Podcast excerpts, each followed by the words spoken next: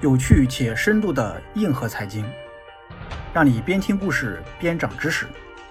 大家好，欢迎收听饭桶戴老板音频版节目，我是戴老板，每周三十分钟，帮你开车或睡前抓住零碎时间听故事、学知识。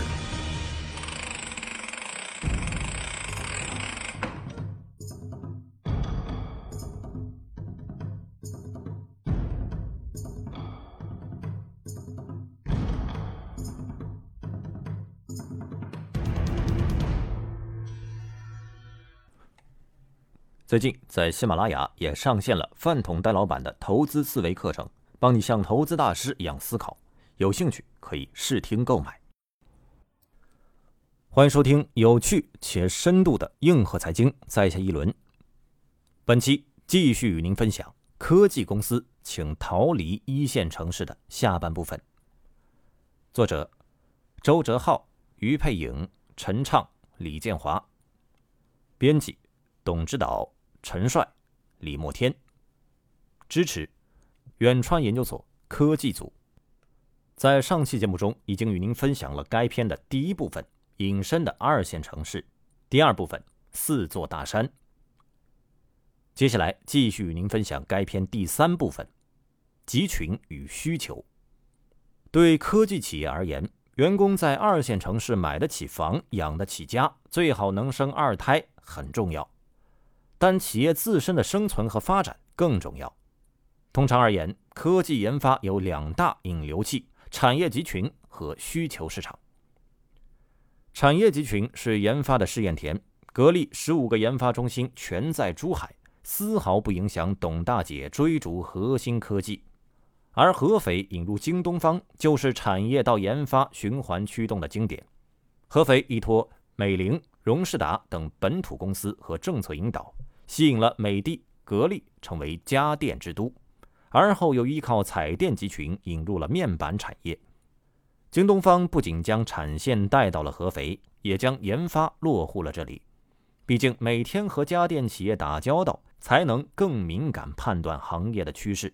而合肥面板产业集群又促进四百公里的南昌发展起了 VR 产业显示，世界 VR 大会更是永久落户南昌。紧接着，阿里、华为和微软相继在南昌组织起了研发队伍。而对于互联网企业而言，前往二线城市利用产业集群确实更有必要。之前大家的聚焦点都是 C 端消费者，现在的流行词汇是产业互联网，服务对象是 B 端企业。最典型的例子便是直播改造义乌小商品的销售模式。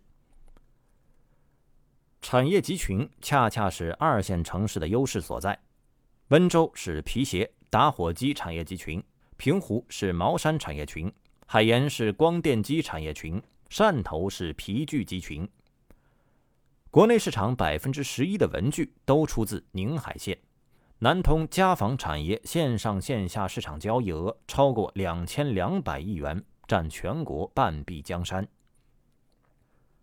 诞生了挖掘机指数的长沙，在工程机械领域汇集了三一重工、中联重科等四家工程机械五十强企业。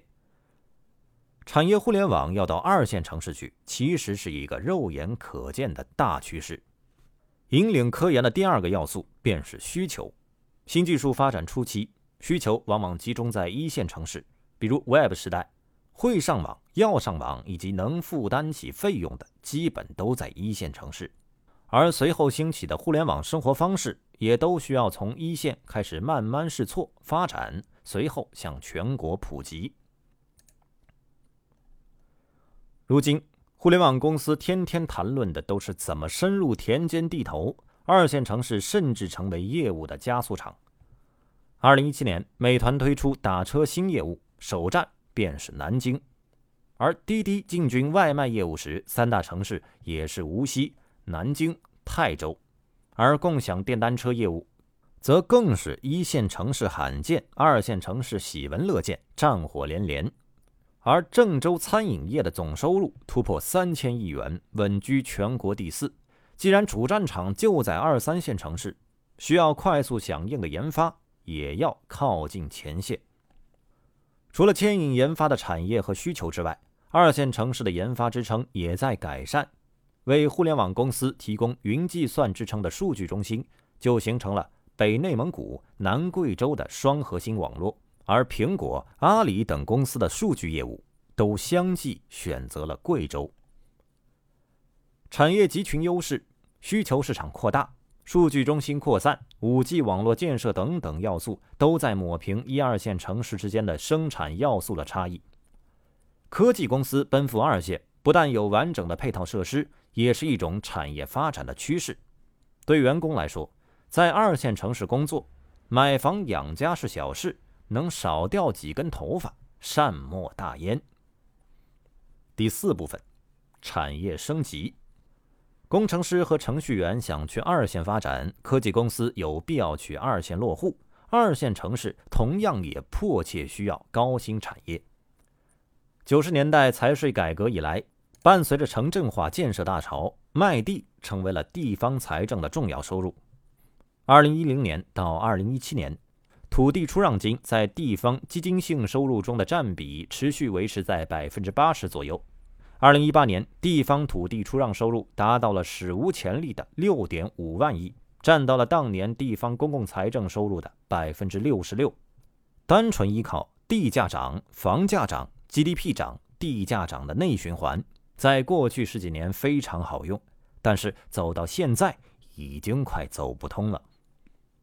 一方面，房贷占居民收入比已经高达百分之六十三左右，高房价抑制消费早已老生常谈；另一方面，房地产投资对经济促进效应是倒 U 型的，而目前已经逐渐趋于临界值，即挤出效应超越拉动效应，加之调控政策的严格执行。地方政府已经到了寻找新收入模式的关键时刻。近期窜红的合肥显然是这个班级里的尖子生，无论是顶着压力拿下的京东方，还是存储芯片领域杀出的黑马合肥长兴，亦或是今年刚用七十亿引进来的蔚来，都是风头志士威名最朴素的诠释。作为一个在2000年仍排在全国82位的城市，合肥靠着一次次产业豪赌，不断挖掘着发展的第二曲线，实现了经济逆袭，自然被很多地方奉为圭臬。然而，这一套模式学起来并不容易。早在2005年，江西新余就从仅有的18亿财政中拿出2亿补贴引入赛维光伏。但随着光伏热退潮，赛维兵败如山倒。七年后，当年到期的五亿债务还得动用省财政基金用于偿还。危机爆发时，直接造成新余市财政收入下降十三点五个百分点。二零一六年，江苏淮安引入投资额四百五十亿的芯片公司德科玛，但花光了政府出资来买设备、挖人后。项目居然就烂尾了。二零一七年，武汉市投资了百亿元的半导体项目武汉红星，三年后便停滞了，土木都没有完工。而投资了四十亿元的南阳政府，只换来了一个喝水就能跑的青年汽车。合肥模式的成功，既有产业配套加长三角城市群区位加高效研发的科学打法。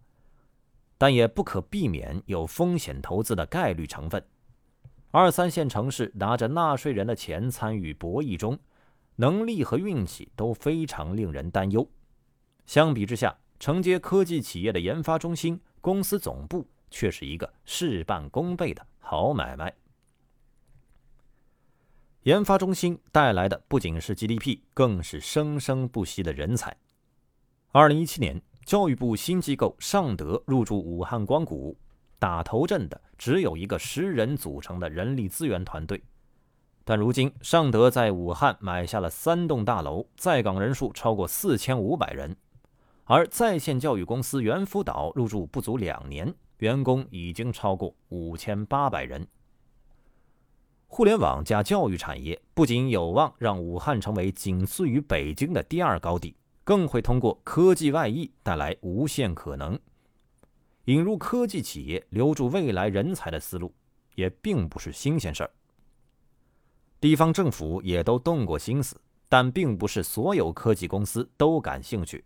毕竟，要考虑到异地管理经营的难度、压力。然而，一场突如其来的疫情正改变着科技公司的想法。飞书、钉钉、企业微信等工具的快速迭代，大幅改善着远程管理的效率。甚至有网友担忧：当老板发现不需要豪华工位、不需要高额差旅费也能完成业绩时，福利下降该咋办？海外科技巨头也在适应新趋势，推特、微软都宣布部分员工。可以无限期居家办公，用二三线城市的低成本完成一线城市的管理经营效果。对于科技企业而言，就两个字：真香。今年前三季度，地方财政收入增长乏力，部分城市甚至出现了大幅下滑。如何守住地方财政的钱袋子，便成为急需作答的大题。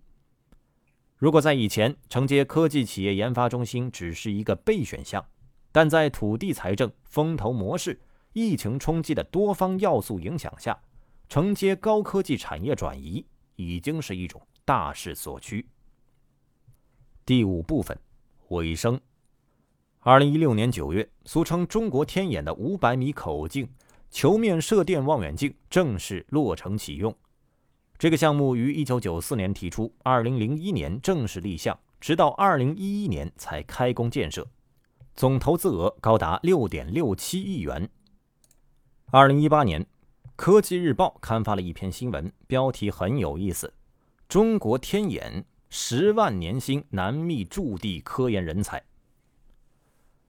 文章中称，科研人员需三班倒轮流值班，会和家人长期分居两地。而且手机不能带，无线网络也不能随意使用。在这样的条件下，表现优秀者可入编，工资加驻地补贴，每年可以达到十万元左右。对于缺少人手的情况，工作人员接受采访时的回复是：搞科研不能急功近利。前段时间，华为挖角某半导体公司又上了热搜，互联网上的评论大多是没怎么提狼性文化的事。画风反倒是，但凡给足了钱，也不怕华为挖人。差不多同一时期，华为还搞了个大新闻，标题简单粗暴：华为招聘博士，年薪两百万。华为内部刊物记录了很多奋斗的故事，在孟买恐袭时坚守岗位，在阿尔及利亚地震时开拓市场，在埃博拉肆虐时签订大单。华为能够在通信领域建立覆盖全球的影响力。自然有铁腕管理和奋斗文化，但更重要的是丰厚的战利品。在基层科研方面，国内的决策特点往往是重视设施建设、设备采购的投资，轻视大量基层人员的待遇、工资和福利支出。能在深山老林数十年如一日坚持科学研究工作的，大多都有宇宙级的情怀、热忱与牺牲。此前，中科院某所九十多人集体离职，更是把长期以来科研机构人才流失严重的窘境暴露无遗。而在应用层面，中国公司重模式创新算是被说烂的梗，不少公司痴迷于华为狼性文化，却往往在战利品分配上不慷不慨，最终适得其反。不久前，任正非三天密集走访四所高校。谈来谈去，不外乎是强调基础科研的重要性。正如他此前的感慨：“芯片砸钱不行，得砸数学家、物理学家、化学家。”对于华为来说，给博士开两百万的年薪，实在算不上什么新闻。更重要的是，在通信行业披荆斩棘数十年的华为，显然深知，在高科技领域的攻坚中。真的没有什么可以超车的弯道。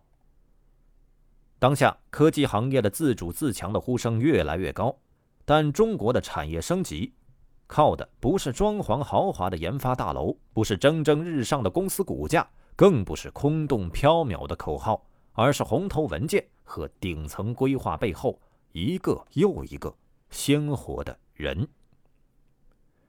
归根结底。程序员是人，工程师是人，科学家也是人，他们也想买房，也要养家，也有自己的欲望、诉求和烦恼。让研发中心和科技公司迁往二线城市，终究只是高房价下的一种权宜之计。我们的高科技产业要实现突破，首先要做的是，不要把基层研发人员当作无欲无求的圣人。在产业升级这个大命题之下，所有身在一线的研发人员和科研工作者，都是中国最宝贵的资产。无论未来是什么样的政策导向，解决好他们的后顾之忧，让他们的付出得到一个合理的定价，才是我们最应该去做的。好，以上就是本文全部内容。喜欢的话，欢迎订阅及关注。更多有趣且深度的硬核财经故事，我们下期继续来分享。在下一轮，下期再见。